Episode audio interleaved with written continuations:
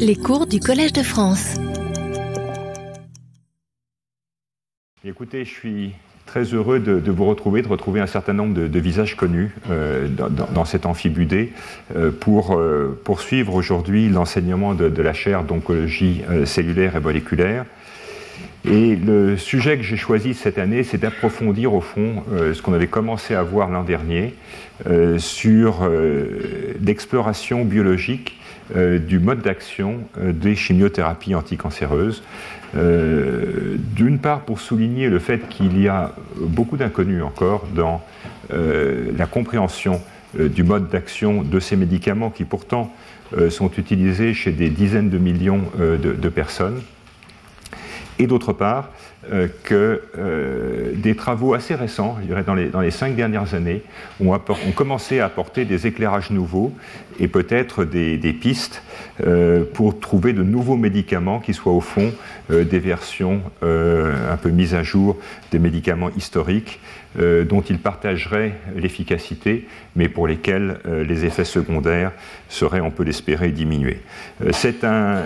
une thématique qui est tout à fait, en fait d'actualité, puisqu'il y, a quelques jours, j'organisais un congrès à Berlin dans le cadre de l'Association européenne de recherche contre le cancer, qui a réuni un, un certain nombre de spécialistes, aussi bien parmi les orateurs que parmi l'assistance, sur la question de la réexploration justement de ces modes d'action des chimiothérapies.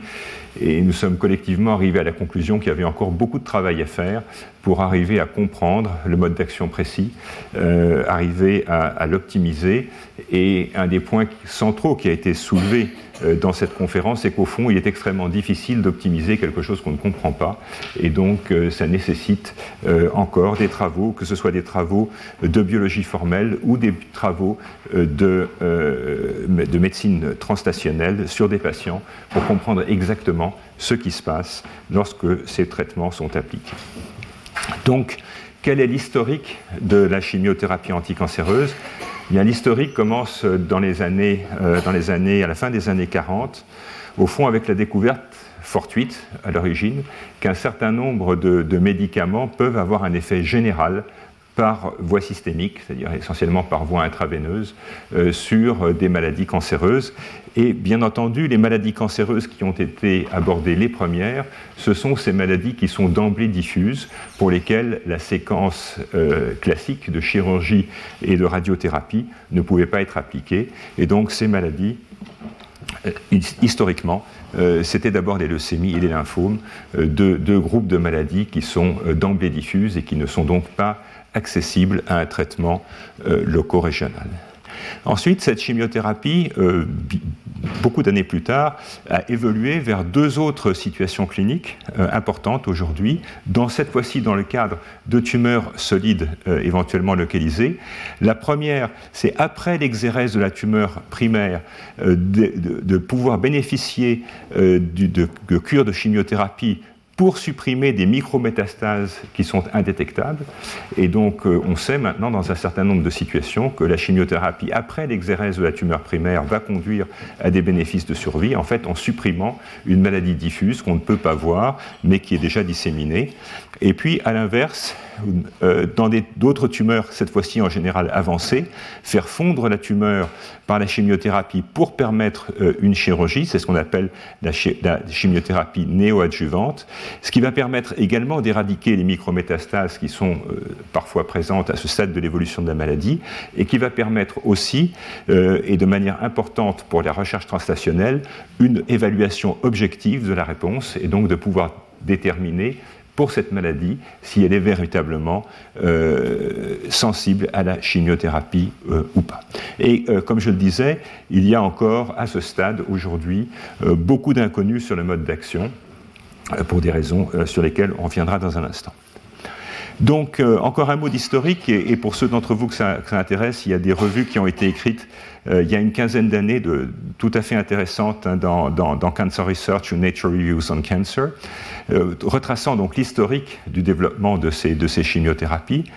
Euh, d'abord, euh, au départ, les premières applications de ces agents par voie générale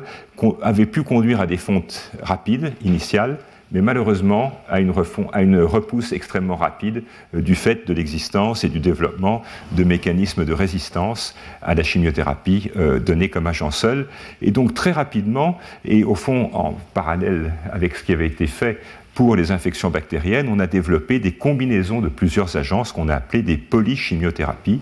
Et ces polychimiothérapies ont permis euh, des gains d'efficacité considérables.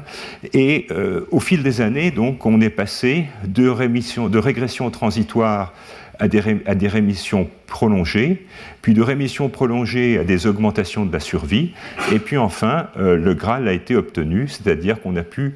avec de la polychimiothérapie, obtenir la guérison de maladies euh, diffuses, euh, au, premier, au premier rang desquelles les, les choriocarcinomes à la fin des années 50, et puis progressivement les leucémies aiguës lymphoblastiques de l'enfant, les lymphomes de Hodgkin, et un peu plus tard les cancers du testicule dans les années 70. Et ceci a créé le socle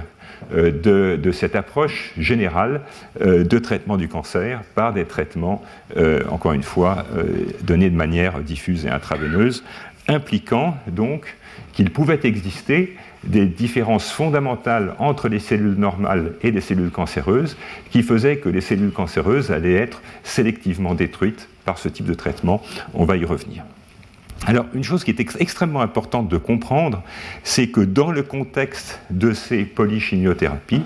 euh, ces combinaisons euh, d'agents ont été établies par opportunité beaucoup plus que par des mécanismes rationnels. Et l'opportunité principale, c'était en fait l'existence de toxicité non additive, c'est-à-dire qu'on prenait un médicament A, par exemple, qui allait avoir une toxicité médulaire, qu'on allait combiner avec un médicament B qui allait avoir une toxicité digestive, de manière à ce que la toxicité de la conjonction des deux soit, soit, soit supportable.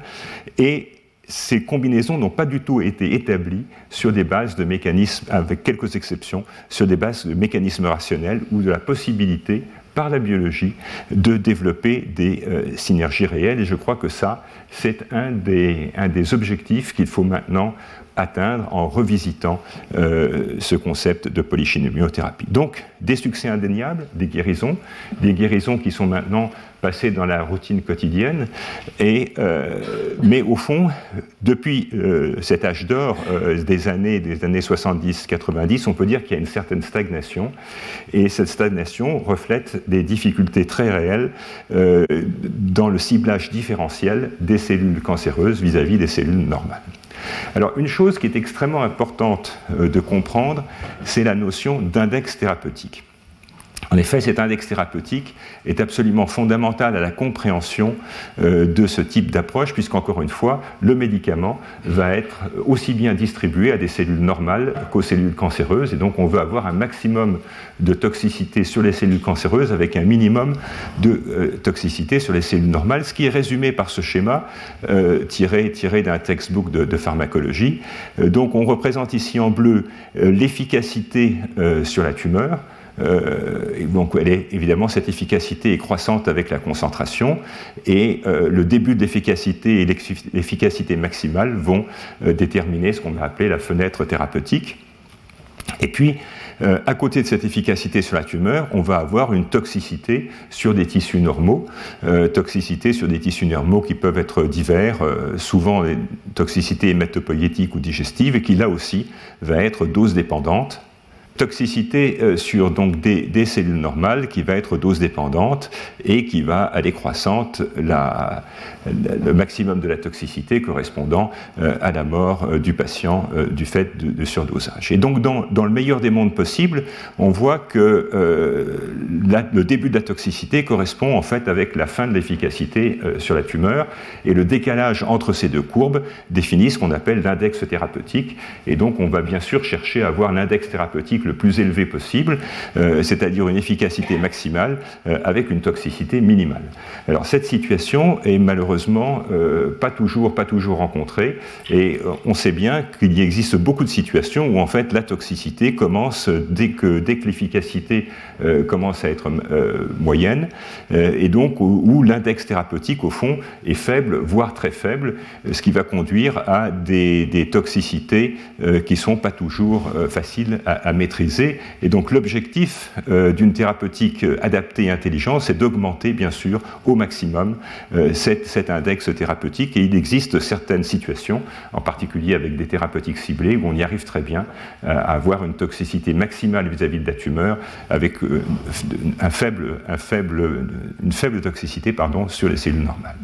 Une des premières choses qui a été euh, explorée, et ce sera l'objet principal du, cours d'aujourd'hui, euh, c'est le ciblage au fond de cellules qui prolifèrent rapidement, euh, parce que au moins les, maladies qu'on a traitées au départ, en particulier les leucémies aiguës, sont des, maladies qui prolifèrent extrêmement rapidement. Et donc, la base de l'index thérapeutique, c'était au fond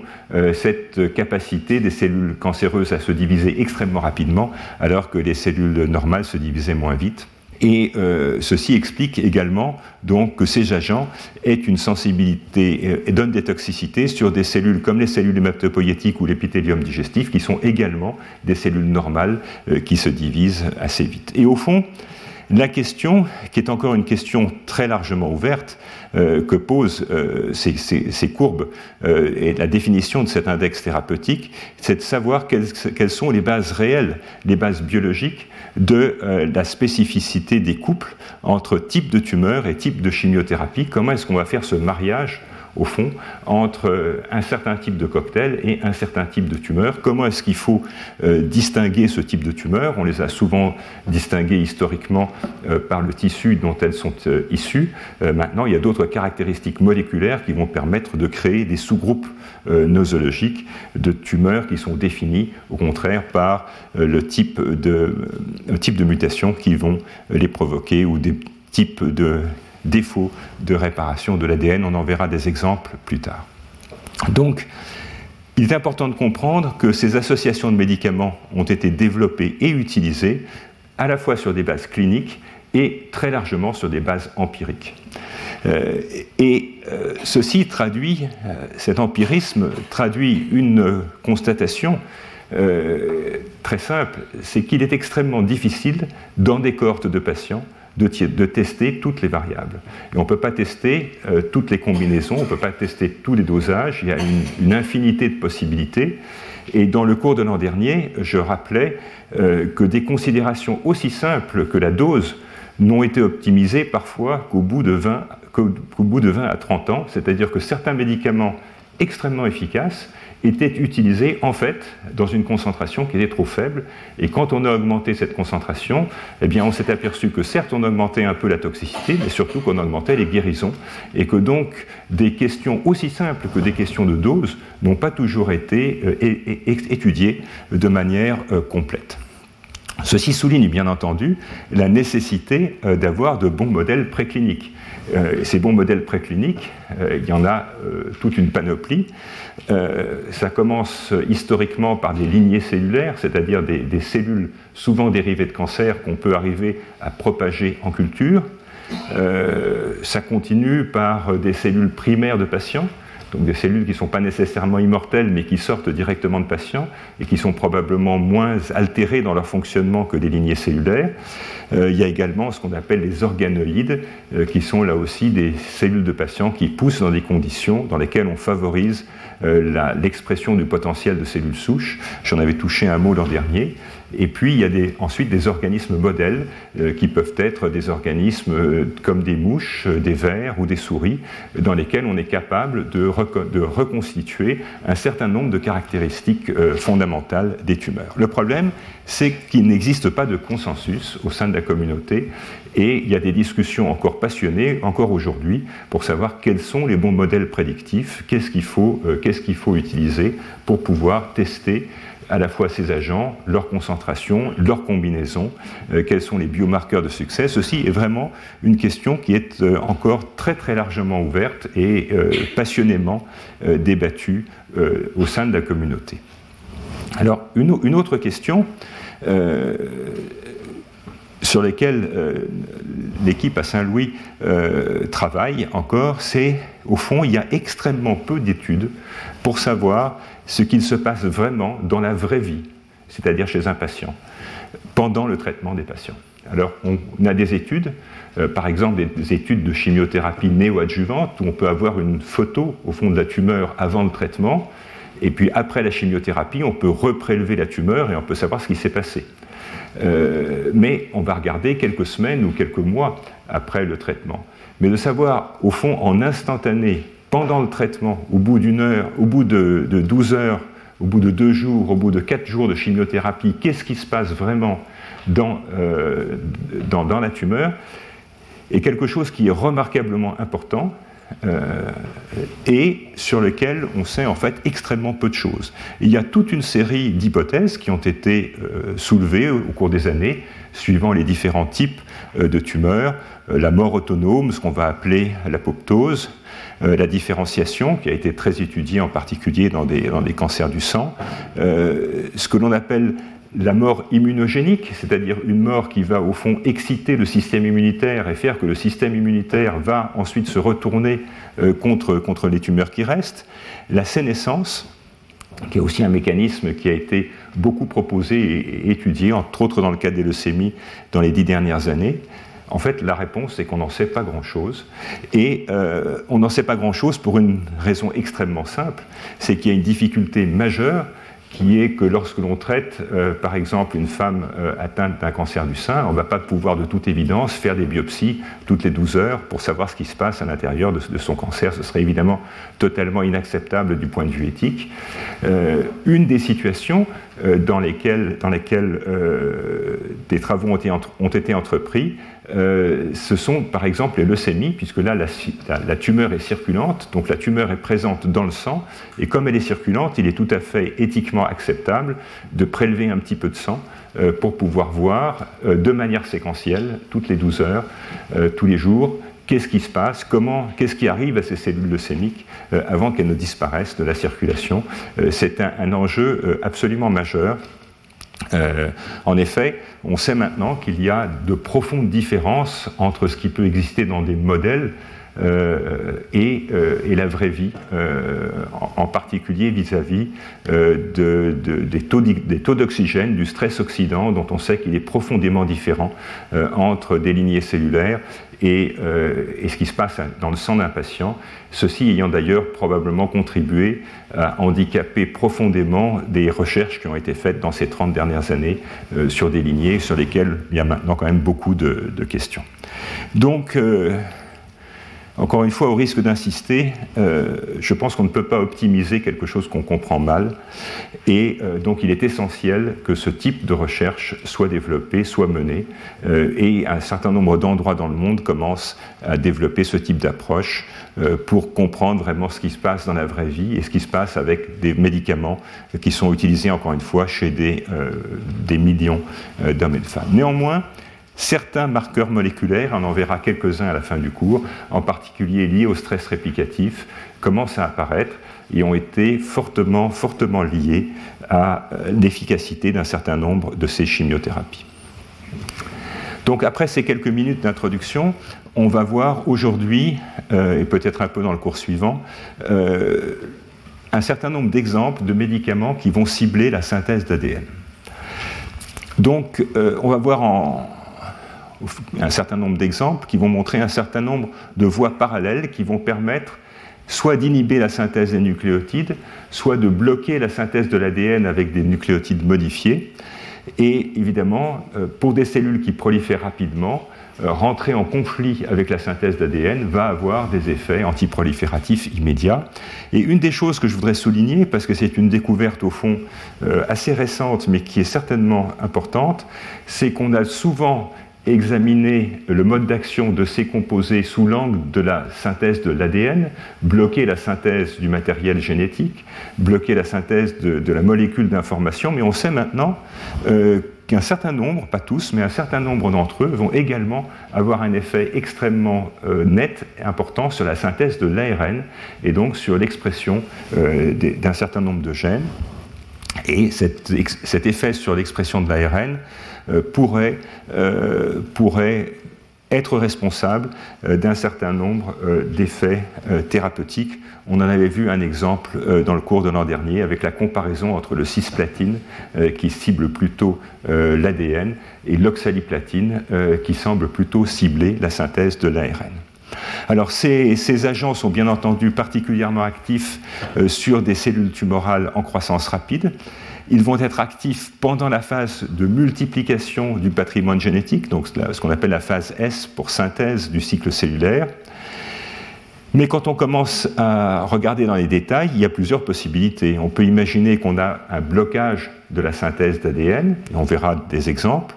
euh, mais on peut aussi imaginer qu'on va avoir une synthèse d'ADN possédant des bases anormales, et que si on, mène, si on va mener une synthèse d'ADN avec des bases anormales, on va ensuite induire la formation d'un ADN qui va, besoin qui va avoir besoin d'être réparé. Et donc on va mettre en route des mécanismes de réparation. Et la mise en route inopinée et massive de ces mécanismes de réparation a été associée à l'effet thérapeutique de certains médicaments, entre autres parce qu'on va induire du coup des cassures de l'ADN. Et on sait bien que la cassure de l'ADN est un mécanisme qui va induire euh, des réactions majeures de signalisation euh, qui au minimum vont arrêter le cycle cellulaire et au maximum vont conduire à l'induction de donc ceci reste un champ d'investigation très actif, avec beaucoup de questions ouvertes. Et puis, une des raisons pour lesquelles j'ai choisi de traiter ce cours cette année, c'est qu'il y a également des nouvelles approches euh, méthodologiques euh, qui ont été développées, dont je vous donnerai quelques exemples, et dont on peut imaginer euh, que cela conduise à terme à la découverte de nouveaux médicaments. Alors juste des, révisions euh, rapides. Hein. Euh, dans un nucléotide, il y a trois morceaux. Hein. Euh, il y a d'abord une base azotée, représentée ici en bleu, c'est très, très pédagogique parce que ça vient de, la fiche Wikipédia nucléotide. Vous avez des bases puriques, des bases puriques, les purines, l'adénine et la guasine, avec, vous voyez, le même noyau central, des bases pyrimidines, pyrimidiques, la famille des pyrimidines avec la cytosine, l'uracile, la thymidine, sachant que l'uracile, normalement, n'entre dans la composition que de l'ADN et pas que de l'ARN pardon et pas de l'ADN, sauf dans des conditions euh, que, que l'on verra tout à l'heure. Et donc ces bases vont être ensuite liées à un sucre euh, qui peut être soit de l'oxyribose dans le cas de l'ARN, avec donc une position, euh, un groupement OH en position de prime ici, soit dans le cadre de l'ADN, le désoxyribose, où en position euh, de prime, on a uniquement un atome d'hydrogène. Et donc ces, ces, nucléosides vont devenir des nucléotides lorsqu'ils vont être combinés à une chaîne de triphosphate qui va apporter l'énergie, qui va apporter l'énergie nécessaire à la synthèse. Et donc on va voir que pour construire un, DNTP, donc une brique de base de la molécule d'ADN, il faut avoir tout ça, il faut avoir une base en bon état, il faut avoir une sucre en bon état, et puis il faut avoir la chaîne, euh, la chaîne de, euh, de, phosphate. Alors, ces, briques élémentaires vont rentrer dans les deux opérations fondamentales dont on va parler aujourd'hui dans un premier temps, bien sûr, la synthèse, euh, la synthèse de l'ADN, donc synthèse euh, semi-conservatrice dans laquelle un brin est conservé et l'autre brin va être néosynthétisé par des mécanismes éventuellement un peu complexes euh, qui vont être à l'origine du stress de réplication, dont on verra des exemples dans le cours prochain, et puis transcription de, de l'ADN en ARN pour donner donc la macromolécule RNA qui va être à l'origine de l'information génétique. Donc, euh, revenons un petit peu sur des considérations historiques euh, avec euh, la découverte à la fin des années au milieu des années 50 d'un type de mort particulier, type de mort particulière qui est lié à la, l'absence d'un des nucléotides, en l'occurrence la thymidine. C'est ce qu'on a appelé la mort sans thymidine, qui montre qu'au fond, quand une cellule essaye de répliquer son ADN et n'a pas toutes les briques élémentaires pour pouvoir synthétiser euh, cette, euh, cette, molécule, eh bien, la cellule va répondre en mourant, et on va voir tout à l'heure par quel mécanisme. Donc, euh, cette découverte de la mort par carence antimidine a été suivie peu de temps après par deux observations capitales. La première, c'est que le tout premier médicament utile euh, dans le traitement des leucémies aiguës lymphoblastiques, le méthotrexate, eh bien, ce méthotrexate, en fait, va euh, bloquer la chaîne de synthèse de la thymidine à travers, entre autres, le ciblage de la thyminidate synthétase. Et le fait qu'un deuxième médicament, pyrimidine euh, fluorée, en particulier le 5FU, qui avait été découvert à ce moment-là, et bien que ce 5FU, qui a de véritables activités anti-cancéreuses, en particulier dans les cancers du côlon, et que ce 5FU va également inhiber euh, la thymidinide synthase. Donc vous voyez, au milieu, des années 50, euh, deux découvertes essentielles. D'une part, en carençant une cellule euh, en un nucléotide, on peut la faire mourir. Et d'autre part, deux agents anticancéreux vont être capables justement d'agir par ce mécanisme en créant une déplétion dans un nucléotide qui va donc conduire à la mort euh, des cellules et qui est impliqué, mécanisme qui est impliqué euh, dans le, le traitement euh, des leucémies aiguës lymphomastiques. Alors, on ne va pas commenter tout ce tableau, simplement, euh, parce qu'on y reviendra à la fin de, ce cours, euh, quelques découvertes à la fin des années 90 sur ce qu'on a appelé le nettoyage des nucléotides, avec la constatation que les nucléotides dans la cellule sont des molécules faciles à oxyder et que ces nucléotides oxydés sont en fait très toxiques parce qu'ils vont se comporter au fond comme des nucléotides modifiés. Ils peuvent être à l'origine euh, de, mutations ou d'arrêt du cycle. Et donc, euh, il a été montré donc, euh, il y a une dizaine d'années que des inhibiteurs des enzymes qui sont capables d'assurer ce nettoyage, hein, les, Anglais ont une belle expression, ils appellent ça sanitation, hein, le, nettoyage des nucléotides, et que l'inhibition donc de ces enzymes capables d'assurer le nettoyage des, nucléotides euh, est, assurée, est associée pardon, à des activités euh, anticancéreuses. Donc, euh, le stock des nucléotides, eh bien, quelques constatations générales. D'abord, il y a un indispensable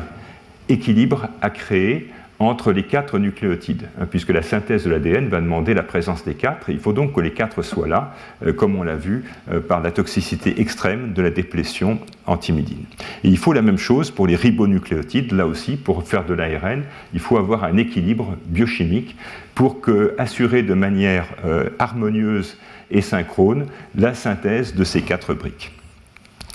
Alors, les choses sont différentes entre les ribonucléotides et les désoxyribonucléotides, parce que les ribonucléotides, pour faire de l'ARN, on en a besoin tout le temps, pour que la cellule puisse exprimer son matériel génétique. En revanche, des, des, désoxynucléotides, on en a besoin que quand la cellule va se diviser, c'est-à-dire qu'on en a besoin qu'en phase S, et un certain nombre de nos cellules ne se divisent pas très souvent. Euh, et donc elles n'ont pas besoin de, synthétiser euh, des, désoxynucléotides. Mais par contre, Lorsqu'on va rentrer en phase S, en phase de synthèse, là on va avoir d'énormes besoins, puisqu'en quelques heures, il va falloir doubler la quantité euh, de matériel génétique. Et pour cela, donc, il va falloir synthétiser euh, de manière synchrone, brutale et équilibrée un très grand nombre euh, de ces désoxyribonucléotides. Et donc, il faut assurer un couplage intime entre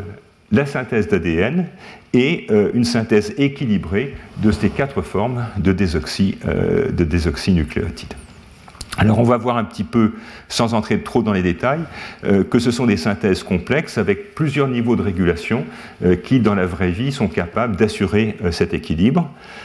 Par ailleurs, euh, vous savez que bien sûr on a dans la cellule le noyau qui va concentrer euh, l'ADN et le matériel génétique, mais qu'également dans le cytoplasme au niveau des mitochondries, les mitochondries ont également leur propre ADN et donc il y a des voies spécifiques pour la régulation euh, du pool de, nucléotides mitochondriaux pour pouvoir assurer là aussi la croissance et la multiplication des mitochondries qui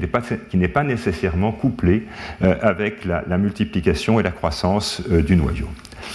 Et euh, à travers quelques exemples que nous allons voir, les défauts ou les déséquilibres, c'est-à-dire les carences ou des excès euh, de la concentration de ces nucléotides à l'intérieur des cellules vont être impliqués soit dans du stress réplicatif et donc de la mutagénèse quand il n'y en a pas assez, hein, quand la, la, cellule est carencée en nucléotides, elle va avoir tendance à incorporer des mauvais, et donc on va créer des mutations. Et inversement, il a été bien démontré que l'abondance, la surabondance en nucléotides, donc une cellule qui fabrique trop de nucléotides, va avoir tendance à pousser plus vite. Et ça, c'est quelque chose d'important euh, dans la régulation de la croissance d'un certain nombre de cellules cancéreuses. Mais il y a également une importance de ce stock nucléotidique pour les processus de réparation, donc y compris cette fois-ci dans des cellules qui ne sont pas en prolifération euh, rapide, eh bien lorsqu'il va y avoir des dommages à l'ADN, et en particulier la forme la plus extrême de dommage à l'ADN qui est la cassure double brin, eh bien cette cassure double brin va induire un mécanisme de, signalisation qui sont maintenant extrêmement bien connus, euh, donc pour informer la cellule qui a eu une cassure double brin. Euh, cette signalisation va mettre en jeu et recruter un certain nombre d'enzymes de réparation qui, là encore, sont relativement bien connues, mais ces enzymes de réparation ne vont être actives que dans la mesure où euh, on a des nucléotides en bon état et en concentration suffisante pour pouvoir permettre la réparation de cette cassure euh, qui va passer, dans la plupart des cas, par une phase de resynthèse, donc nécessitant des, des, nucléotides frais, si j'ose dire, au moins en quantité suffisante, et on va voir certaines des enzymes en particulier la ribonucléotide réductase et la timidylate synthase, qui sont essentielles pour ce processus. Alors rassurez-vous, je ne vais pas vous, vous, assonner un cours de métabolisme des, euh, euh, des, bases azotées et des nucléotides, simplement donc essayer de voir avec vous un certain nombre d'enzymes clés dans le processus de régulation. Euh, donc très schématiquement, on a là en bas les désoxynucléotides, euh, des ATP, des GTP, des TTP, des CTP, donc qui vont entrer dans la, dans la formation de la molécule d'ADN néosynthétisée. Et puis on va avoir la néosynthèse des, nucléotides, avec ici les formes monophosphates. Mais les formes monophosphates ou diphosphates sont encore dans une version euh, ribose, hein, donc une version dans laquelle la position 2' euh, du, euh, du, sucre n'est pas, est encore liée à sa fonction OH. Et donc il y a une enzyme absolument centrale qui s'appelle la ribonucléotide réductase et qui, pour tous ses précurseurs, va assurer la transition entre l'ADP et le DADP, donc par réduction de cette fonction OH sur le sucre. Et ceci est une étape absolument clé de l'activité de la transformation donc de ces ribonucléotides en, en désoxyribonucléotides. Alors bien entendu, puisque c'est une étape clé, elle va être régulée de manière extrêmement fine.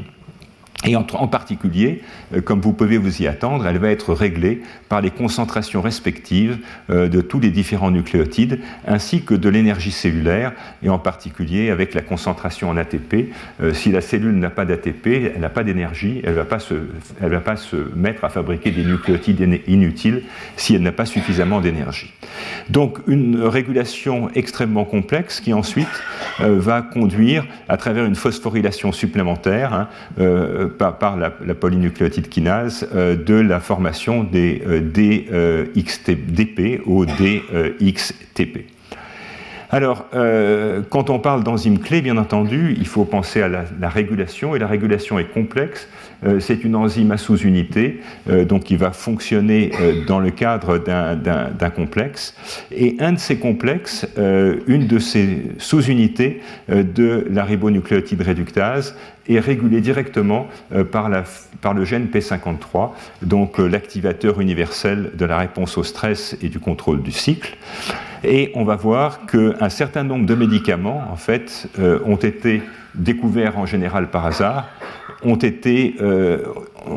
sont capables de cibler, en fait, et d'inhiber cette ribonucléotide réductase.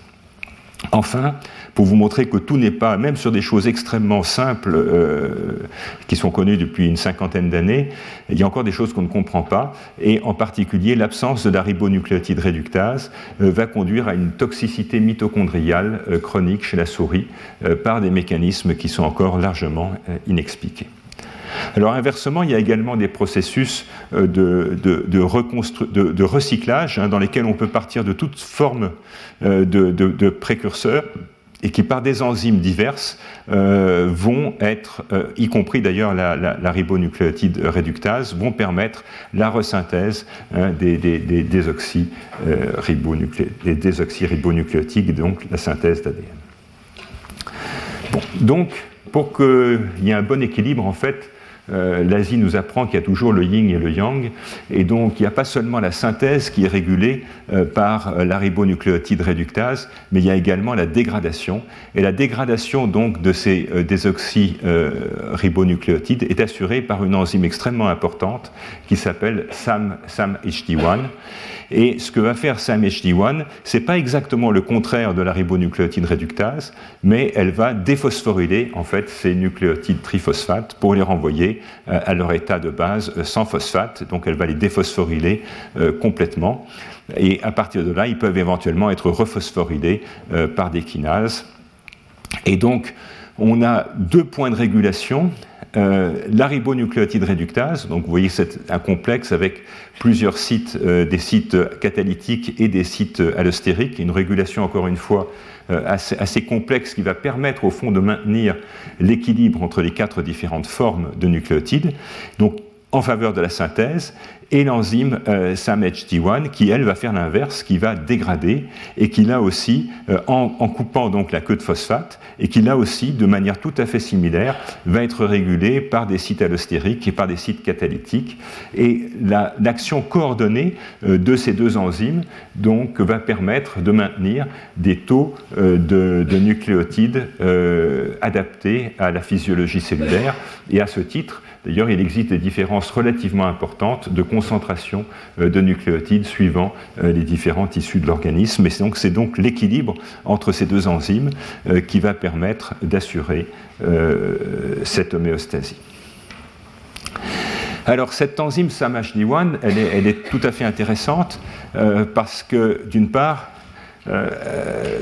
Ici, on avait un rétrocontrôle négatif sur la synthèse, et là, on va avoir un rétrocontrôle positif sur la dégradation, euh, qui va permettre donc euh, euh, d'assurer l'homéostasie cellulaire. Mais cette protéine a connu un intérêt considérable il y a une, vingtaine d'années, avec la découverte qu'elle régule la capacité du virus HIV à se répliquer dans les cellules myéloïdes. Et on sait maintenant que la concentration en nucléotides, c'est important bien sûr pour le cancer, mais c'est aussi important pour des infections virales, et c'est relativement facile à comprendre. Hein. quand un virus va rentrer dans une cellule, eh bien pour se multiplier, il va avoir besoin de nucléotides. Et donc s'il n'y a pas de nucléotides, eh ben, il ne va pas se répliquer de manière efficace ou il ne va pas se répliquer du tout. Et donc euh, 1 est, le facteur de restriction majeur euh, du virus HIV dans les cellules myéloïdes. Et puis une autre découverte euh, qui a suivi est que des mutations de ce gène sont associées à un syndrome qu'on appelle le syndrome euh, euh, Descardi-Gouttière, euh, qui en fait fait partie de ce qu'on appelle les interféronopathies, et dans lesquelles on a une sécrétion, surproduction très importante de la voie de l'interféron qui va conduire à des défauts du développement et en particulier du développement cérébral. Et ceci semble lié à un rôle de cette protéine dans la réparation de l'ADN qui semble être différent au niveau des mécanismes de sa capacité à réguler euh, les taux de nucléotides. Euh, il y a des indications assez fortes que, que SAMHD1 est impliqué directement euh, dans les processus de réparation de la molécule d'ADN. Alors, il n'y a pas seulement que dans le syndrome des gouttières qu'il y a des, euh, mutations de SAMHD1, il y en a également dans un certain nombre de cancers. Et en fait, au moins pour l'une d'entre elles, il a été montré que euh, cette mutation conduit à une perte de l'activité euh, DNTP déphosphorylase, donc va en fait être une mutation nulle euh, qui fait que l'enzyme va perdre sa fonction. Et si l'enzyme perd sa fonction, en fait, on va se retrouver avec essentiellement de la synthèse et pas tellement de dégradation. Donc on va se retrouver avec plus de nucléotides au sein de la cellule. Et ceci, on le sait, va contribuer à la, à, la prolifération de ces cellules cancéreuses. Donc, comment est-ce qu'on peut réguler, réguler ce pool de nucléotides, sachant encore une fois que c'est extrêmement important pour les effets antiviraux, pour le cancer et aussi pour la différenciation? Et là, je vais rapidement revenir sur euh, des expériences dont j'avais parlé l'an dernier, euh, qui sont des travaux extrêmement élégants menés euh, sur des, lignées de leucémie aiguë myéloïde. Et en fait, dans ces leucémies aiguës myéloïdes, on sait que l'arrêt du cycle cellulaire va conduire à une différenciation spontanée. Et, ces travaux donc, ont été publiés dans, Cell il y, a, quelques années, avec un, un mécanisme expérimental relativement simple. On, crée d'abord des cellules dans lesquelles un antigène de différenciation est sous le contrôle de la, protéine GFP. Et donc, quand la cellule passe de son état de progéniteur qui vous est représenté ici à celui de cellules euh, granuleuses entièrement différenciées, euh, que vous pouvez voir ici par ce noyau fragmenté, eh bien, à ce moment-là, le promoteur du gène euh, de différenciation va se mettre en route et donc la cellule va devenir fluorescente. Euh, alors ces cellules ensuite, on va les immortaliser avec un oncogène très puissant qui est un membre de la famille OX, euh, dont on sait que la surexpression peut être impliquée dans les leucémies. Et donc cette protéine OXA9 va non seulement bloquer la différenciation, donc les cellules vont rester dans leur état immature, mais en plus euh, il va induire la prolifération de ces cellules. Et donc on peut maintenir ces cellules, en fond c'est une leucémie expérimentale euh, ex vivo. On peut amplifier ces cellules, on peut ensuite les faire pousser dans des, dans des boîtes de pétri, et on peut se livrer à ce qu'on appelle un crible à très haut débit. Et ce crible étant relativement facile d'interprétation, euh, on peut cribler ensuite des, euh, des, nouvelles molécules. Et vous voyez que dans cette étude, les auteurs ont criblé 300 000 molécules, ce qui est tout à fait considérable, avec au fond un test simple, c'est de savoir dans quel, dans quel puits est-ce qu'on va récupérer des cellules fluorescentes. Et euh, ils vont récupérer 12, 12 composés et ces 12 composés ont tous les mêmes propriétés. Ils vont être capables d'induire la différenciation avec d'expressions de marqueurs de différenciation classiques de la lignée euh, myéloïde, qui sont donc induits en présence, euh, au bout de 4 jours d'exposition à ces composés. On va par ailleurs arrêter le cycle cellulaire. Vous voyez ici un profil de cycle cellulaire avec les cellules en arrêt de cycle et puis ici les cellules qui sont en train de proliférer. Et vous voyez qu'au fur et à mesure euh, du temps, on passe à une euh, situation où on n'a plus que des cellules qui ont arrêté leur cycle cellulaire. Elles sont dans ce qu'on appelle en phase G1 et donc euh, elles ne prolifèrent plus. Et euh, cet arrêt de prolifération et cette différenciation sont liés à, euh, une, différenciation morphologique de ces cellules leucémiques. Donc au fond, simplement par l'arrêt du cycle, on va avoir arrêté la prolifération, bien sûr, mais également induit la différenciation. Et ce qui était tout à fait remarquable dans, dans ces travaux, c'est qu'au fond, 11 euh, de ces 12 composés identifiés à travers ce crible, à partir d'une bibliothèque de, 300, 000, 300, 000, produits chimiques, vont cibler la même protéine, la même enzyme. Et la manière dont ces, ces auteurs l'ont identifié, c'est de manière assez naturelle et simple, à travers son amplification dans des lignées résistantes, c'est-à-dire qu'on prend ces lignées leucémiques, on va les faire pousser, on va les faire pousser en présence de l'inhibiteur, et puis au bout d'un certain temps, euh, certaines cellules vont se mettre à pousser, elles vont se mettre à pousser parce qu'elles ont trouvé un moyen de court-circuiter euh, l'inhibition euh, à laquelle elles étaient soumises. Et dans ce, dans ce petit segment de 8, de 8 qui comprend seulement 8 gènes qui étaient fortement amplifiés, on va retrouver un gène qui est la, la, la dihydrooroate déshydrogénase, ou en abrégé DHODH, qui est une enzyme euh, qui était par ailleurs surexprimée en réponse à l'administration de ces composés, enzyme mitochondriale située euh, sur la membrane interne de la mitochondrie, qui est capable de récupérer des, des, dérivés d'acides aminés euh, comme l'aspartate et d'en faire l'oroate. Et l'oroate, en fait, c'est le précurseur de l'UMP, de, de l'uridine monophosphate, qui est euh, la voie d'entrée dans le métabolisme des nucléotides. C'est la racine, c'est la racine au fond euh, du métabolisme des nucléotides. Et cette racine du métabolisme des nucléotides, elle est située sur une seule enzyme, située euh,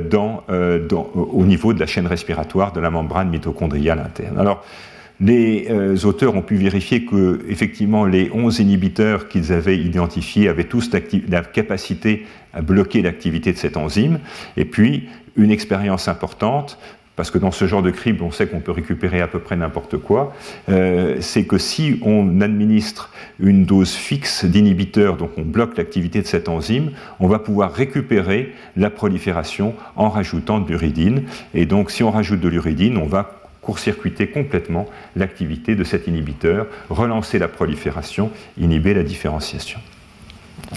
Donc, de manière assez remarquable, euh, on a un effet global d'arrêt de cycle et de différenciation. Et ce qui est extrêmement important, c'est que cet effet est un effet métabolique pur. Il est complètement indépendant des lésions génétiques qui ont été à l'origine du développement de la leucémie. C'est-à-dire, si on a, les auteurs ont pris un certain nombre de modèles différents euh, qui sont qui sont en fait euh, induits par des différents types de mutations génétiques. Et dans tous ces modèles, euh, ces inhibiteurs de, la DHO-DH vont induire arrêt cycle et différenciation, ce qui laisse présager un effet au fond très large et assez général qui pose des questions extrêmement intéressantes, en particulier de la dépendance particulière euh, de ce linéage à cette enzyme. Euh, est-ce que c'est un mécanisme général ou est-ce que c'est limité euh, au cas des, cellules myéloïdes auxquelles les autels se sont intéressés? Ça donne un, exemple tout à fait remarquable d'une problématique qui est très actuelle, qui sont les liens entre le métabolisme et la transformation. Comment est-ce qu'en jouant sur des paramètres du métabolisme, ici c'est une activité enzymatique de la mitochondrie, on peut arriver à euh, contrôler euh, le cycle cellulaire et la différenciation. Et ceci, en fait, est à rapprocher de pas mal d'autres situations euh, dans lesquelles différentes équipes ont montré que la capacité à bloquer le cycle des euh, leucémies aiguës va conduire au fond à une différenciation spontanée que, au fond, quelle que soit la manière dont on va arrêter le cycle, ici c'est la carence en nucléotides, il y a d'autres moyens, et quand on arrête ce cycle, ce cycle, cellulaire, on va conduire à une différenciation euh, naturelle, spontanée, si j'ose dire, des leucémies aiguës qui rappelle d'ailleurs en partie celle qu'on peut induire avec euh, des dérivés de l'acide rétinoïque, une chose qui intéresse particulièrement l'équipe depuis des années. Alors, euh, un rapide panorama des choses dont nous allons euh, parler dans, ce premier cours. Comment, comment cibler au fond les, nucléotides? Donc on a vu que historiquement, pardon, euh, c'était des analogues de folate, donc des analogues de vitamines, en fait des antagonistes de l'action des vitamines qui ont été euh, les premiers les premiers étudiés avec des effets absolument majeurs euh, dans les leucémies aiguës lymphoblastiques. Et puis une deuxième famille de composés sont des, bases de pyrimidine modifiées avec le 5-fluorouracile dont on a parlé, qui est, utilisé entre autres dans les cancers du côlon et du sein, avec euh, l'aracée ou la citarabine euh, qui va bloquer euh, l'ADN polymérase. J'ai oublié de dire que le 5-fluorouracile, lui, allait cibler la thymidylate synthase et la, la, citarabine est l'un des, des, composants essentiels dans le traitement des leucémies aiguës, qu'elles soient myéloïdes ou lymphoïdes. la gemcitabine, qui est un, analogue de nucléotide qui va bloquer la ribonucléotide réductase, euh, qui est utilisée dans des, dans des, tumeurs solides comme le pancréas, l'ovaire ou le côlon, euh, donc qui va agir principalement par une déplétion de la quantité globale de, nucléotides. Euh, la 5-azacétidine, dont on parlera à la fin de ce cours, qui elle va contrôler la méthylation de l'ADN et qui est utilisée dans les, les myélodysplasies et puis euh, des, analogues des bases puriques, euh, comme la 6-mercaptopurine qui va bloquer la synthèse des purines, et également toute une série de dérivés de nucléotides, essentiellement des dérivés de l'adénosine, qui vont bloquer soit les polymérases, soit encore euh, la ribonucléotide réductase. Vous voyez donc un, un panorama assez vaste euh, de, molécules qui sont des molécules qui sont utilisées aujourd'hui hein, de, manière extrêmement large dans, le traitement de ces différents euh, cancers. Donc une des raisons, comme je vous le disais en introduction, pour lesquelles, j'ai choisi de, présenter ce domaine cette année, euh, c'est que c'est un domaine en pleine effervescence, parce que c'est un champ d'investigation qui a été réouvert au fond, euh, alors que la majorité de ces travaux dataient des années 70-80. Euh, ce domaine a été réouvert avec de nouvelles technologies, en particulier l'apport de la biologie structurale, avec la capacité aujourd'hui d'avoir des cribles d'inhibiteurs avec des échelles énormes. Hein. Vous avez vu tout à l'heure la présentation euh, de ce système où on a trié 300 000, 300 000 molécules dans un seul crible, euh, qui était en plus un crible, je crois, académique. Euh, également les capacités d'inactivation génique qui vont permettre de créer euh, des, lignées cellulaires propres dans lesquelles on a supprimé un gène et de voir quel est l'effet de la suppression de ce gène. Également la possibilité de travailler sur des cellules primaires, soit dans des conditions basales, soit après stress, dans des conditions de réparation, parce qu'on sait que ces processus sont particulièrement sensibles euh, aux, conditions de, aux conditions de réparation. Et donc, en fait, ces travaux ont conduit à pas mal de révisions de concepts avec quelques surprises mécanistiques, euh, dont certains qu'on va, va voir dans l'ensemble du cours. Alors à ce jour, il n'y a pas encore eu de réponse, il n'y a pas eu encore eu de révolution thérapeutique, euh, mais il y a beaucoup d'essais en cours et donc on peut imaginer qu'à à moyen terme, ces nouvelles approches conduisent à l'identification de nouvelles molécules euh, qui agiraient au fond selon les mêmes principes, mais qui seraient à la fois plus propres, plus efficaces et qui pourraient être combinées de manière rationnelle.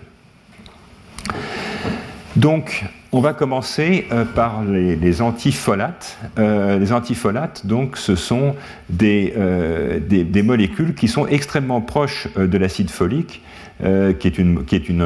vitamine, sauf qu'elles ont un, résidu ici, méthyle en plus, et puis un, résidu amine ici au lieu de O, mais donc la structure générale est relativement proche. Et euh, historiquement, comme je vous l'ai dit, ce sont les premiers produits à avoir induit des rémissions majeures dans les leucémies aiguës lymphoblastiques. En quelque sorte, c'est les premiers produits qui réussissent à casser euh, la prolifération de ces maladies absolument euh, redoutables. Et on a pu montrer que l'acide folique euh, est un coenzyme d'assez nombreuses méthyltransférases, donc des enzymes qui vont être capables de transférer euh, un groupement CH3, un groupement méthyle, d'une molécule sur une autre. Et il y a plusieurs types d'antifolates, et euh, de même qu'il y a plusieurs types d'antifolates, il y a plusieurs fonctions de, l'acide folique, et on va voir, aujourd'hui on va parler des anticancéreux, mais il faut que vous sachiez qu'il existe également euh, des antifolates qui sont des antibiotiques, euh, ou qui sont, donc qui vont cibler des bactéries, ou qui sont des antiparasitaires. Dans le cas du cancer, la cible principale est une enzyme qui s'appelle la dihydrofolate réductase, ou en abrégé euh, DHFR, euh, et c'est une enzyme qui est essentielle, ça ne vous surprendra pas, à la synthèse des nucléotides, mais qui est aussi importante dans d'autres types euh, de, synthèse. Et donc, sans vouloir rentrer dans, dans des détails de, mécanismes. Donc on a euh, des folates qui arrivent euh, comme les vitamines par l'alimentation, euh, qui vont devenir ensuite du dihydrofolate, puis du tétrahydrofolate, qui ensuite vont capturer un groupement méthyle d'une sérine qui va devenir une glycine pour devenir ce résidu qui va être un donneur, un donneur de méthyle et qui est absolument central au métabolisme puisqu'il va pouvoir partir dans trois directions. Il va pouvoir partir dans le sens de la synthèse euh, des protéines, en, contrôlant en particulier euh, la transition entre la cystéine et la méthionine. Et ça, c'est important euh, en particulier pour la, formation de, dérivés antioxydants de la cystéine, comme, comme, le glutathion. Il va y avoir une autre chaîne qui va partir vers la synthèse des bases puriques, mais celle qui a été le plus étudiée, c'est la capacité donc de, ce, cofacteur, de ce coenzyme, de donner un, résidu méthyle pour passer de l'UMP euh, au, du DUMP au DTTP, donc pour la synthèse euh, de la thymidine euh, à travers donc cette thymidinate synthase étape qui est, considérée comme absolument fondamentale pour la synthèse des nucléotides à partir des folates. Et cette enzyme, je vous le rappelle, est directement bloquée euh, par un autre anticancéreux qui est le 5FU. Donc ça, euh, ça crée une pharmacologie qui avait une certaine logique, sans oublier quand même que euh, donc euh, le méthotrexate va bloquer la toute première, euh, la toute première enzyme, la dihydrofolate réductase, et que la dihydrofolate réductase, c'est l'entrée dans ce cycle. Hein. Donc si vous bloquez par le méthotrexate l'entrée dans le cycle, en fait, c'est tout l'ensemble de ces process qui vont être inactivés ou bloqués. Et, et effectivement, assez tôt, on a pu voir, à partir de l'étude de lignées cellulaires résistantes au méthotrexate, ou même chez des patients leucémiques qui étaient en rechute après traitement par le méthotrexate, des modifications qui montraient que c'est effectivement bien euh, cette voie de la DHFR qui est impliquée, puisqu'on peut trouver des mutations dans le transporteur du méthotrexate, des mutations fréquentes euh, dans, ou des amplifications de la DHFR qui vont faire qu'elle est euh, moins sensible à l'inhibition par le méthotrexate, de l'interférence avec la polyglutamatation ou des défauts de l'apoptose qui démontrent encore une fois de manière fonctionnelle que c'est bien cette voie euh, qui est impliqué dans l'effet euh, anticancéreux euh, de cette molécule. Donc, de très nombreux effets métaboliques qui pourraient contribuer également aux effets anticancéreux. Vous voyez que là, on n'a pas un effet pur, hein. on a un effet qui va jouer sur toute une cascade enzymatique qui a des implications majeures, aussi bien au niveau de la synthèse des autres bases que des synthèses des protéines. Et donc, comme je le disais, en aval de la DHFR se trouve la timidinate synthase, qui est également ciblée par le 5-fluorouracil, ce qui montre bien la convergence des cibles à partir de deux euh, molécules complètement différentes, mais qui à la fin vont avoir le même effet de s'opposer à la synthèse de timidine. Alors également, euh, je voulais vous dire qu'il y a d'autres utilisations euh, des antifolates. Je vous ai dit qu'il y avait des antibiotiques, des antiparasitaires, euh, mais même le méthotrexate, à vrai dire, à plus faible dose, peut être utilisé, par exemple, dans des maladies auto-immunes avec, avec succès. Donc ça, c'était la pharmacologie classique. Et cette pharmacologie classique a été en partie revisitée par des travaux récents euh, qui ont repris en détail euh, ces cascades enzymatiques et regardé par ailleurs à quel endroit elles se passent. Donc vous voyez qu'il y a une partie du cycle du folate qui se passe dans le cytoplasme, il y a une partie du cycle du folate qui se passe dans la mitochondrie, et il y a une partie, et en particulier euh, l'action de la thymidinate synthase, qui se passe dans le noyau. Et donc des, enzymes clés de chaque étape ont été, identifiées, et les auteurs se sont intéressés une enzyme absolument clé qui est celle qui, euh, dans la mitochondrie, euh, va pouvoir capturer un, résidu de méthyle pour faire le, CHO tétrahydrofolate, qui est donc la plaque tournante de ces différents métabolismes que nous avons vus. Et donc, ils se sont posé la question, au fond, plutôt que d'empoisonner le cycle dès le début, est-ce qu'on ne pourrait pas s'intéresser à l'effet d'une ablation propre euh, d'une enzyme, et en l'occurrence, ils se sont fixés sur cette enzyme, euh, la MT, MTHFD2. Et donc, euh, un papier, vous voyez, qui est tout à fait actuel, puisqu'il est sorti cette année, qui va montrer, et on va en revoir les grandes, les grandes lignes ensemble, quand on inactive par des approches de siRNA, donc par des, des, l'interférence RNA, on va être capable de supprimer en aigu l'expression de cette protéine.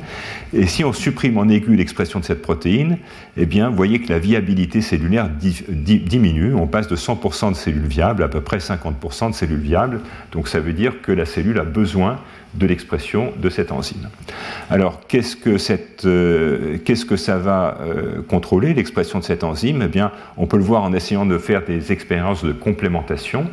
Et effectivement, si on rajoute des nucléosides ou si on rajoute de la thymidine, on va essentiellement abolir l'effet euh, de l'ablation en aigu de cette enzyme, ce qui veut dire que cette enzyme va être nécessaire par sa capacité à faire synthétiser des nucléotides. On a d'ailleurs en partie le même effet euh, si on rajoute de l'acide folique, mais par contre, d'autres contrôles comme la glycine ou l'hypoxanthine euh, ne font presque rien. Donc ça, c'est l'effet de la déplétion en aigu. Cette déplétion en aigu va conduire à l'augmentation des foyers euh, d'histone d'H2AX phosphorylés, donc qui sont un stigmate classique de la de défaut de cassure d'ADN. Donc ça veut dire qu'on induit, une souffrance et une cassure d'ADN. Et ceci vous est représenté également ici, euh, où vous avez donc euh, des foyers de synthèse de l'ADN qui sont visualisés en rajoutant des nucléotides fluorescents. Et si on rajoute ces nucléotides fluorescents en présence d'une inactivation de euh, cette enzyme, eh bien, on, fait apparaître des foyers euh, rouges, donc des foyers d'histones phosphorylés, ce qui veut dire qu'on a cassé l'ADN et que donc, comme par ailleurs vous avez un certain nombre de points de colocalisation entre ces foyers de synthèse et ces foyers de cassure, ça veut dire qu'on a interféré avec le mécanisme de réplication et qu'au niveau des foyers de synthèse d'ADN, on a conduit à ces cassures de l'ADN. Alors, il y a des techniques extrêmement élégantes euh, qu'on appelle le peignage de l'ADN qui permettent de voir la synthèse de l'ADN euh, et de mesurer la vitesse de synthèse de l'ADN. Et c'est ce qui vous est représenté ici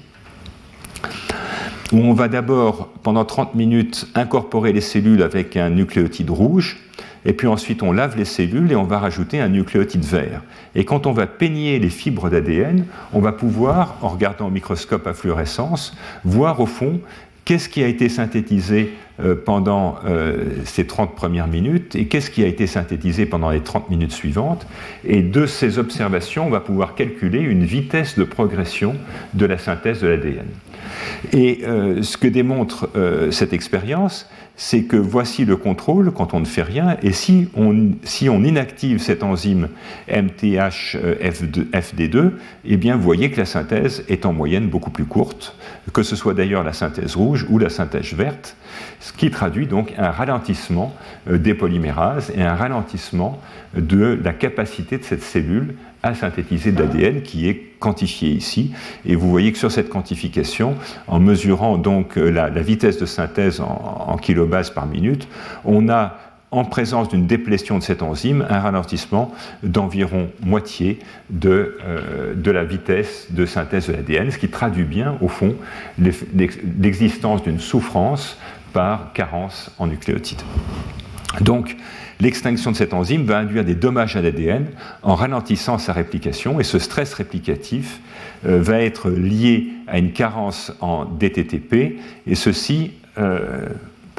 euh, sera montré dans la diapositive suivante. Donc, donc ça, ça veut dire qu'on a une bonne cible. On a une bonne cible, on a une protéine, on l'éteint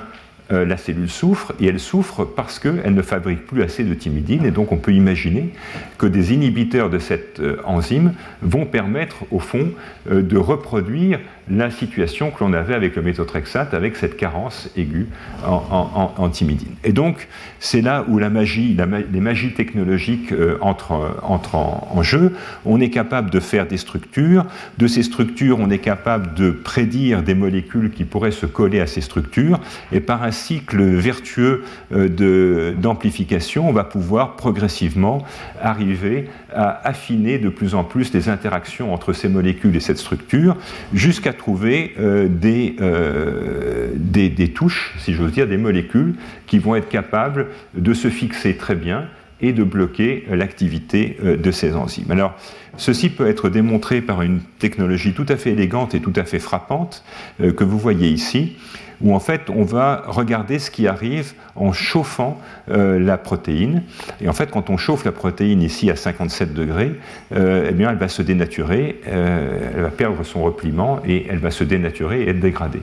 Et par contre, si on incube cette protéine avec l'inhibiteur, l'inhibiteur va en quelque sorte la protéger. Hein, c'est l'équivalent de ce qu'on appelle l'induced fit pour les enzymes. Et par liaison directe, on va renforcer les interactions entre les différents acides aminés euh, de la protéine et donc on va la rendre résistante à la dénaturation thermique, c'est ce que vous voyez ici, et cette résistance, elle est dépendante de la concentration de, l'hormone, enfin de l'hormone, pardon, de l'inhibiteur, et plus on augmente la concentration de l'inhibiteur, plus on va stabiliser la protéine, euh, ce qui vous est représenté ici. Bon, alors maintenant, est-ce que ces inhibiteurs font quoi que ce soit? Euh, La réponse est oui, bien entendu, sinon je ne vous l'aurais pas présenté. Et donc maintenant, on ne s'adresse plus à l'inactivation de la protéine, on s'adresse à l'inhibition de la fonction de la protéine avec ces différents inhibiteurs qui ont été identifiés dans Scribble. Et ce que vous voyez, c'est que quand on prend la viabilité et qu'on fait une courbe réponse-dose, eh bien, on va avoir une perte euh, de la viabilité avec la dose, traduisant probablement l'inhibition de la fonction de l'enzyme et donc la perte de son activité. Donc question bien sûr immédiate, est-ce que ça, euh, c'est dépendant de la présence de thymidine Et la réponse est oui, c'est ce qui vous est représenté ici en rouge. Cette mort peut être pratiquement complètement contrecarrée par l'addition de thymidine, montrant bien qu'on rentre dans le cadre de cette mort par carence aiguë euh, en thymidine. Donc tout ça, ça va bien. Alors, les auteurs ont fait quelques contrôles, euh, contrôles qui sont un peu plus embarrassants, parce qu'en fait, ils ont essayé de faire la même chose avec du méthotrexate, alors, de ce que je vous ai raconté, normalement, vous imaginez que le thymidine devrait sauver de la mort au méthotrexate, et en fait, ce n'est pas le cas. Vous voyez, ici, euh, au fond, on tue très bien, euh, mais quand on rajoute de la thymidine, c'est à peine mieux. Et donc ça, ça suggère, ce que je vous avais laissé entendre dans les quelques diapos précédentes, qu'en fait, le méthotrexate fait plus qu'une carence en thymidine, euh, ou alors qu'il fait une carence en thymidine qui est tellement profonde que la complémentation ne suffit pas à rattraper la mort. Donc ça c'est bien, c'est attendu. Euh, maintenant ça c'est tellement joli qu'on ne peut pas s'empêcher de le faire, donc on va refaire du peignage avec des, pulses de, nucléotides. Et vous voyez qu'en l'absence de thymidine avec l'inhibiteur, non plus avec l'extinction de la protéine, mais avec l'inhibition de sa fonction, on va raccourcir nettement les fragments synthétisés, ce qui veut dire qu'on a ralenti l'activité de la polymérase. Et si en présence de l'inhibiteur, on rajoute de la thymidine exogène, eh on se retrouve dans cette situation-là, on, rajoute, on, euh, complémente, euh, on, restaure la possibilité de, cette, de la capacité de synthétiser l'ADN en présence de thymidine. Donc, au fond, on a un inhibiteur dont on pourrait penser qu'il est formidable. Euh, on va un peu plus loin. On va un peu plus loin pour rentrer dans les mécanismes. Et donc c'est là où on va rentrer au fond dans l'intimité de cette mort par carence en thymidine pour essayer de la comprendre. Et donc euh, ceci vous représente l'ensemble des partenaires. Donc on a euh, ici l'enzyme MTHFD2 qui va permettre de faire du tétrahydrofolate activé, qui, en présence de la thymidine synthétase, va permettre de passer de l'UMP euh, à l'UTP. Et l'UTP, ensuite, euh, va euh, être, être, phosphorylé pour donner du, du, DTTP qui va rentrer en bleu dans la composition de l'ADN. Et ceci peut être donc l'inhibition où la perte de cette enzyme peut être court-circuitée par l'addition de thymidine qui arrive plus bas dans la chaîne et qui va donc euh, être phosphorylée et pouvoir entrer. donc tout ça c'est bien. Euh, et puis, euh, il y a une partie basse du schéma. la partie basse du schéma vous montre qu'il y a un autre dérivé qui, qui ressemble au DTTP, qui est le DUTP.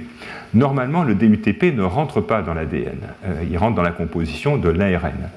Mais dans ces conditions, en fait, où on va réaliser une carence artificielle en DTTP, le DUTP va pouvoir rentrer et il va donc se constituer, il va donc euh, finalement constituer un nucléotide anormal, euh, qui est un nucléotide naturel, mais qui est un nucléotide anormal qui normalement n'aurait aucune raison de rentrer dans cette chaîne d'ADN. Et comme il n'a aucune raison de rentrer dans cette chaîne d'ADN, il va être éliminé euh, par des processus de réparation. Et ces processus de réparation vont conduire à la cassure de la chaîne et donc vont activer euh, les, mécanismes de sauvegarde suite à l'activation de cette réparation de l'ADN. Donc, si ce mécanisme de compétition existe dans la vraie vie, euh, à ce moment-là, il y a une enzyme qui est absolument fondamentale, qui s'appelle DUTPase, qui est celle qui va enlever les phosphates du DUTP pour la faire revenir à la case départ. Ça, c'est une de ces enzymes de, protection, en fait, de sanitation, dont je parlais tout à l'heure, euh, qui va permettre de diminuer la concentration qui va permettre de faire diminuer la concentration de DUTP en le, en le renvoyant euh, à l'état de base. Et donc, ce que les auteurs ont fait, c'est qu'ils ont utilisé des inhibiteurs spécifiques de cette DUTPase. Et les résultats vous sont représentés ici. D'abord, ils utilisent une méthode sur laquelle je ne vais pas m'apesantir qui permet de quantifier ce nombre de lésions liées à l'incorporation euh, du DUTP dans, dans, l'ADN. Alors vous voyez que lorsque l'on bloque la synthèse, soit avec du 5FU, lorsqu'on bloque la synthèse de la thymidine, soit avec du 5FU, soit avec l'inhibiteur euh, de, de, MTHFD2, eh bien, on augmente euh, beaucoup euh, ces, ces, aduits. Donc ça, c'est le contrôle positif, c'est ce à quoi on s'attendait. Et maintenant, ils vont regarder ce qui se passe si on rajoute l'inhibiteur de DUTPase. Eh bien, dans ces cas-là, il ne se passe pas grand-chose quand il est tout seul, mais si on rajoute si on combine l'inhibiteur de MTHF2 et euh, l'inhibiteur de DUTPase, vous voyez qu'on a une augmentation massive euh, de, ces lésions, euh, augmentation massive de ces lésions qui est contrecarrée par l'addition externe de thymidine, ce qui, si on revient à la diapositive précédente, traduit le fait que si on augmente la concentration de DUTP, ceux-ci vont avoir tendance à s'incorporer à la place de la thymidine, et que bien sûr cette incorporation euh, qui n'est pas naturel, euh, va être contrecarré par la complémentation euh, antimidine. Bon, donc ça c'est extrêmement élégant sur le papier. Maintenant, est-ce que ça marche dans la vraie vie? Alors là, c'est beaucoup plus compliqué parce que ce dont les auteurs se sont aperçus, c'est qu'en fait, dans les principaux modèles expérimentaux in vivo dont on dispose, c'est-à-dire des modèles de souris, en fait, euh, les souris ont énormément de folate et énormément de thymidine. Et donc, réaliser cette carence artificielle in vivo, en fait, c'est très compliqué. Euh, ils, y, sont néanmoins arrivés en soumettant les souris à des régimes alimentaires stricts déplétés en folate donc on va euh, diminuer la quantité de folate disponible, et quand on diminue la quantité de folate disponible, à ce moment-là, on va effectivement effondrer, c'est une échelle logarithmique, euh, on va pouvoir effondrer la concentration euh, de, folate dans, le plasma. Et dans ces conditions de, carence en folate, à ce moment-là, l'inhibiteur de l'enzyme va conduire à une déplétion antimidine dans le plasma. Donc vous voyez que l'inhibiteur marche, mais il marche dans des conditions où on est obligé de beaucoup sensibiliser le système, euh, ce qui laisse prédire que l'utilisation clinique euh, risque de ne pas être facile, même si euh, les, hommes et les souris ne sont pas comparables en tout point. Et à cet égard, cette déplétion antimidine qu'on va être capable d'observer en présence de l'inhibiteur et en présence du régime pauvre en folate va conduire à un avantage de survie significatif, avantage de survie qui n'est pas observé lorsque euh, la souris est dans sa condition basale. Donc il n'y a que, encore une fois, dans des conditions forcées de carence en folate qu'on va arriver à, euh, d'une part, diminuer euh, le taux de, thymidine et d'autre part, prolonger la survie, probablement par un mécanisme semblable à celui que je vous ai mentionné plus haut. La raison pour laquelle j'ai choisi de vous présenter cet exemple, c'est du fait de l'élégance des technologies mises en œuvre et du pouvoir de, ces technologies mises en œuvre. Vous voyez, on identifie une cible, on, va la cristalliser, on va pouvoir trouver de nombreux inhibiteurs, on va ensuite optimiser son fonctionnement. Et ce que ça montre, euh, au moins dans, les modèles qui ont été étudiés par les auteurs, c'est qu'au fond, cette carence en thymidine, cette fameuse mort euh, par épuisement du stock de thymidine, elle vient principalement de l'incorporation de, DUTP dans la molécule d'ADN. Et donc, en fait, par la carence artificielle en thymidine, on va forcer l'incorporation de nucléotides qui ne sont pas des nucléotides naturels dans la molécule d'ADN et mettre en route après toute la cascade de réparation euh, de, ces lésions d'ADN. Bon, mais il reste de nombreux problèmes, et on revient à ce que je vous disais au départ, quelles sont les bases de l'index thérapeutique? Qu'est-ce qui va faire qu'une cellule cancéreuse va être plus sensible qu'une cellule normale à ce mécanisme qui va toucher l'une et l'autre?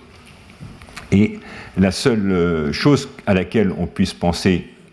c'est bien sûr la croissance. Donc effectivement, si la cellule cancéreuse pousse dix fois plus vite qu'une cellule normale, elle va être plus sensible à ce mécanisme. Si elle pousse à la même vitesse, voire si elle pousse plus lentement, et on connaît en fait des exemples de, cellules cancéreuses qui poussent plus lentement que des cellules normales, simplement elles ne meurent pas, et donc ces cellules-là euh, ne vont pas du tout être sensibles à ce type de stratégie. Et donc l'efficacité in fine va dépendre euh, de la concentration intracellulaire en thymidine. Effectivement, si on a des cellules bourrées de, de thymidine, elles vont être moins sensibles. Alors un deuxième problème qui est abordé par les auteurs, c'est que ce que je vous ai montré ici, c'est de la déplétion aiguë. Donc on avait une protéine exprimée à un bon niveau. Euh, grâce à une interférence euh, par siRNA, on va conduire à une déprivation brutale de cette protéine, et cette déprivation brutale de la protéine va conduire à du stress. Mais ce qui a été montré, c'est qu'en fait,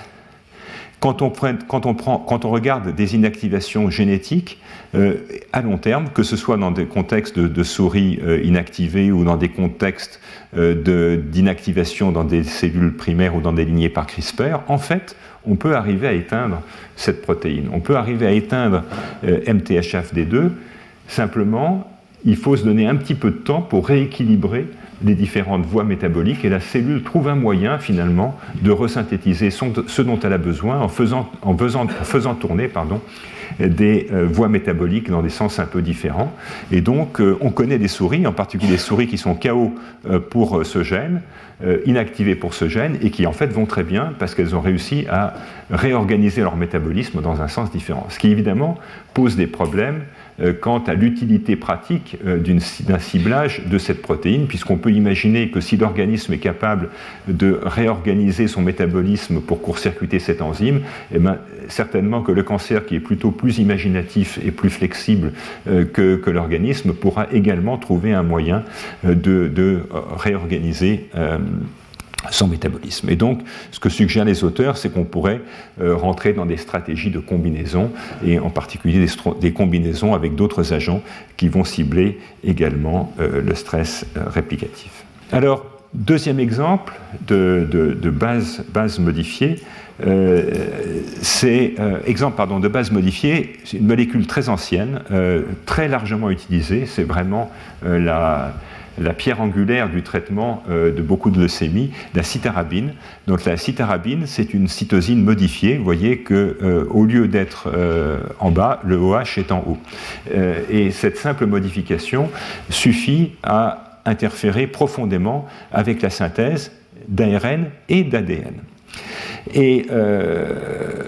ce schéma euh, vous récapitule en fait ce qui se passe quand euh, la citarabine va rentrer dans une cellule, donc euh, elle va rentrer sous forme d'aracée, et puis elle va être ensuite soumise à des modifications séquentielles dans lesquelles on va rajouter les phosphates, et on va en faire à la fin de, de triphosphate, et cet aracée triphosphate va pouvoir rentrer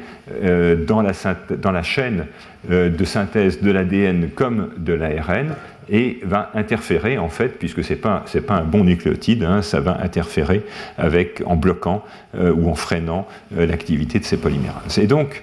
cette, euh, finalement, ce qui est une prodrogue, hein, cette, cette, prodrogue va être régulée par un, certain nombre de mécanismes qui sont ceux qu'on a déjà vus. En particulier, on sait déjà depuis une vingtaine d'années qu'il y a un facteur de résistance majeur qui est la, la kinase, donc celle qui va permettre de mettre le premier phosphate. Et on sait que chez des patients ou dans des lignées, la perte de cette euh, enzyme euh, DCK va être associée à une résistance complète à ce type de produit parce qu'on n'est plus capable de transformer la prodrogue en drogue et on n'arrive plus à aller à la forme active euh, qui est l'ARA, l'ARA CTP. L'ARA-CDP euh, va également être capable de bloquer euh, la ribonucléotide réductase, donc cette enzyme dont on parlait tout à l'heure, qui va réguler le pool de nucléotides. Et donc, le blocage de cette enzyme par l'ARA-CTP va conduire à une déplétion profonde de l'ensemble des nucléotides, qui là aussi va être associé à une moindre croissance. Et puis, il y a également des facteurs de résistance qui ont été décrits, en particulier euh, la 5' nucléotidase qui, au fond, est l'inverse de ce que fait euh, la, CDK. Donc elle va enlever un phosphate, elle le phosphate de, l'ARA-CMP euh, pour le, remettre à l'état de nucléoside. Et on connaît dans ces leucémies euh, des mutations activatrices de cette enzyme qui vont faire que cette enzyme va fonctionner beaucoup plus vite et beaucoup plus fort et qui là aussi va donc permettre de désactiver finalement cette cascade d'activation de la prodrogue. Et la dernière chose, c'est une activité augmentée de l'enzyme SAM-HD1 dont on a parlé tout à l'heure. Donc SAM-HD1, je vous ai dit, il va contrôler le niveau de base des nucléotides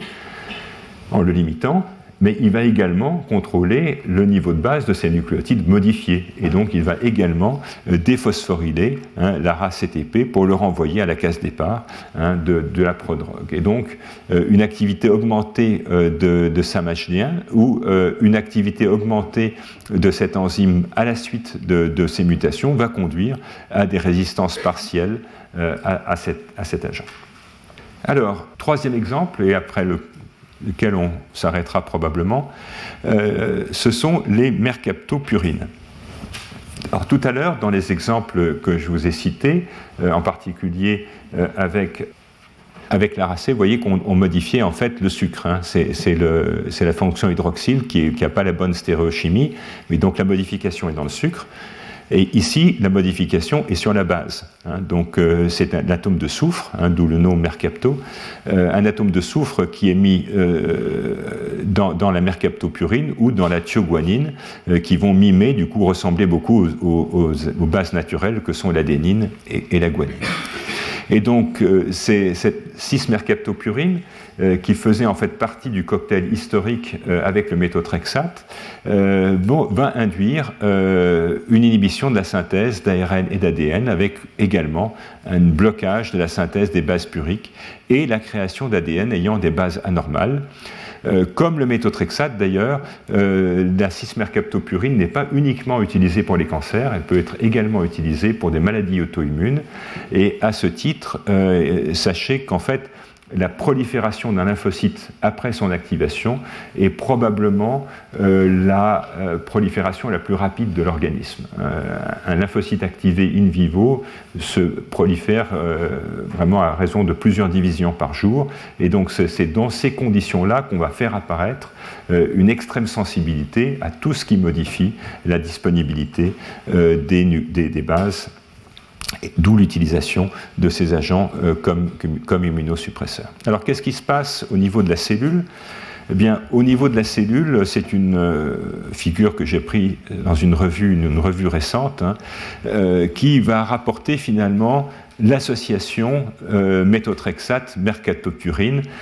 association méthotrexate-mercaptopurine qui est vraiment la colonne vertébrale du traitement d'induction et d'entretien euh, des euh, leucémies aiguës lymphoblastiques, c'est-à-dire que c'est donné à la fois au début pour faire fondre la tumeur et ensuite en entretien pour éviter qu'elle ne revienne. Il y a une action synergique de ces deux médicaments, puisqu'en effet, euh, on va avoir une action sur la synthèse des bases puriques qui est double, à la fois à travers euh, le méthotrexate, dont je vous ai dit tout à l'heure qu'en plus de l'inhibition de la synthèse de la thymidine, il est également capable de bloquer la synthèse des bases puriques, donc on va bloquer la synthèse des bases normales. Et puis, avec le 6-mercaptopurine ou avec euh, la, la, thioguanosine, on va commencer à synthétiser des bases anormales qui sont en fait essentiellement de la guanosine, mais dans laquelle il y a un atome de soufre qui fait que euh, les appariements ne se font pas normalement. Et on va avoir la cascade habituelle hein, de phosphorylation avec le monophosphate, le diphosphate, le triphosphate. Et la thioguanosine triphosphate va pouvoir rentrer dans l'ADN, euh, dans lequel elle va créer donc une anomalie avec euh, des, aduits, aduits qui vont être réparés ensuite par un mécanisme de réparation qui est le mécanisme de réparation du mismatch repair, avec entre autres euh, la reconnaissance par la protéine euh, MSH6. Et donc, ces, ces, cascades de, de, modifications enzymatiques ont été extrêmement étudiées euh, compte tenu du nombre très élevé de patients qui, depuis 40 ans, ont pu bénéficier euh, de ces traitements. Et donc, on connaît assez bien maintenant les bases de la résistance. Euh, et la première chose qu'il faut mentionner, c'est l'existence de polymorphismes. Donc, les polymorphismes ne sont pas des mutations liées à, l'évolution du, processus cancéreux, mais ce sont des modifications, des, des particularités germinales qui font que certains d'entre nous vont avoir en particulier cette enzyme, euh, la, thiopurine méthyltransférase, qui va être plus ou moins active. Si l'enzyme est extrêmement active, on va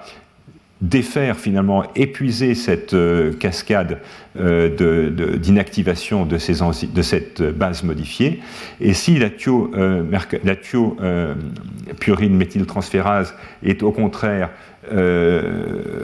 trop peu active, eh bien, on va avoir un surdosage, et ce surdosage a pu être associé euh, à des morts toxiques, euh, simplement parce qu'avec un dosage standard, on faisait beaucoup trop du précurseur et on induisait euh, beaucoup trop d'anomalies. Alors, à titre d'exemple, on estime que dans le traitement des leucémies aiguës lymphoblastiques, on va avoir une, incorporation de ce type-là toutes les 6000 bases. Donc un, taux quand même relativement important d'action, d'activité mutagénique. Et donc on sait que ces polymorphismes maintenant sont étudiés en fait chez les patients pour savoir de quel type est le patient et si le patient a une forme euh, très, très, peu active de, de, cette enzyme, on va adapter la posologie pour éviter d'avoir euh, un surdosage. Et il y a également la même chose a été décrite pour cette enzyme euh, NUD-T15 qui va, elle, assurer la déphosphorylation. Et en assurant la déphosphorylation à chacune des deux étapes, on va évidemment diminuer la quantité de ce qui est le dérivé actif, la, la, thioguanosine triphosphate, qui est celle qui va rentrer dans l'ADN. Donc ça, ce sont des polymorphismes euh, génétiques. Il y a également des mutations acquises qui ont été décrites, euh, soit euh, dans cette protéine qui va contrôler la, synthèse des, purines des novos, soit dans l'enzyme NT5C2 dont on a déjà parlé tout à l'heure, qui va là encore, assurer le nettoyage de ces nucléotides euh, qui sont reconnus comme anormaux pour éviter justement qu'ils s'intègrent dans la molécule d'ADN, et également des mutations du système de reconnaissance, donc du système de réparation, euh, qui vont faire qu'en l'absence de ce système de réparation, eh bien, euh, le médicament va être beaucoup moins efficace. Donc, juste pour, pour finir pour aujourd'hui, NT5C2, ce sont des travaux assez récents, vous voyez, publiés il y a trois ans, il y a toute une série de mutations euh, qui ont été décrites euh, dans, cette protéine. Euh, et toutes ces mutations sont des mutations gain de fonction qui vont faire que l'enzyme va fonctionner plus vite et mieux. Et donc, euh, sur la base des, études de biologie structurale et de l'enzymologie, on a pu décrire euh, quatre types, euh, quatre types de, pardon, trois, types, trois types de mutations dans lesquelles ce sont des mécanismes différents qui sont responsables de l'augmentation de l'activité enzymatique. Une d'entre elles, d'ailleurs, a été décrite ici par l'équipe. Donc, pour terminer sur cette partie, les mutations de NT5C2 sont associées à la rechute sous traitement. Alors, de manière tout à fait intéressante, c'est un exemple relativement frappant et, pas tout à fait unique, mais, pas, très fréquent dans l'étude du cancer, où en fait ces mutations sont vraiment induites par la très forte pression de sélection liée au traitement, mais elles sont pratiquement jamais obtenues avant, quand on va rechercher avant, euh, avant la rechute, euh, dans les moelles d'avant la rechute, on ne trouve pas la mutation, parce qu'en fait, cette mutation, paradoxalement, est une mutation délétère. C'est une mutation délétère puisque, vous vous en doutez, euh, elle va aussi dépléter en nucléotides normaux. Et donc, si vous déplétez en nucléotides normaux euh, sans pression de sélection, la cellule leucémique va pousser moins vite. Et donc, si la cellule leucémique pousse moins vite, la mutation ne sera pas sélectionnée. Donc, c'est uniquement en réponse à cette pression de sélection de l'association de mercaptopurine et de méthotrexate qu'on va pousser pour cette mutation, pousser pour l'existence de cette mutation,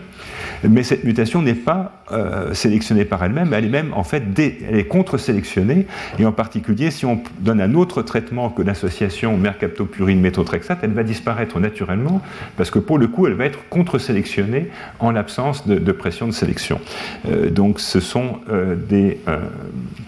on a une situation assez intéressante pour laquelle la mutation va vraiment se euh, se, présenter et se propager en présence d'une très forte pression de sélection, mais pas, euh, mais pas dans des conditions normales. Bon, écoutez, on va, on va arrêter aujourd'hui pour, euh, pour ce cours. On se retrouvera dans une semaine pour parler de, de, la suite, au fond, de ce que sont l'étude de ces différents dérivés nucléotides, et puis on commencera l'étude de l'alkylation, euh, c'est-à-dire comprendre comment est-ce que euh, l'alkylation, donc des, liaisons chimiques irréversibles qui vont toucher l'ADN mais aussi des protéines, comment est-ce que cette alkylation est également une stratégie anticancéreuse, comment est-ce qu'elle va, euh, comment est-ce qu'elle va être liée à l'absence de certains mécanismes de réparation et comment est-ce qu'on peut aujourd'hui essayer de l'exploiter pour mieux traiter les patients. Je vous remercie beaucoup. Retrouvez tous les contenus du Collège de France sur www.colège-2-france.fr.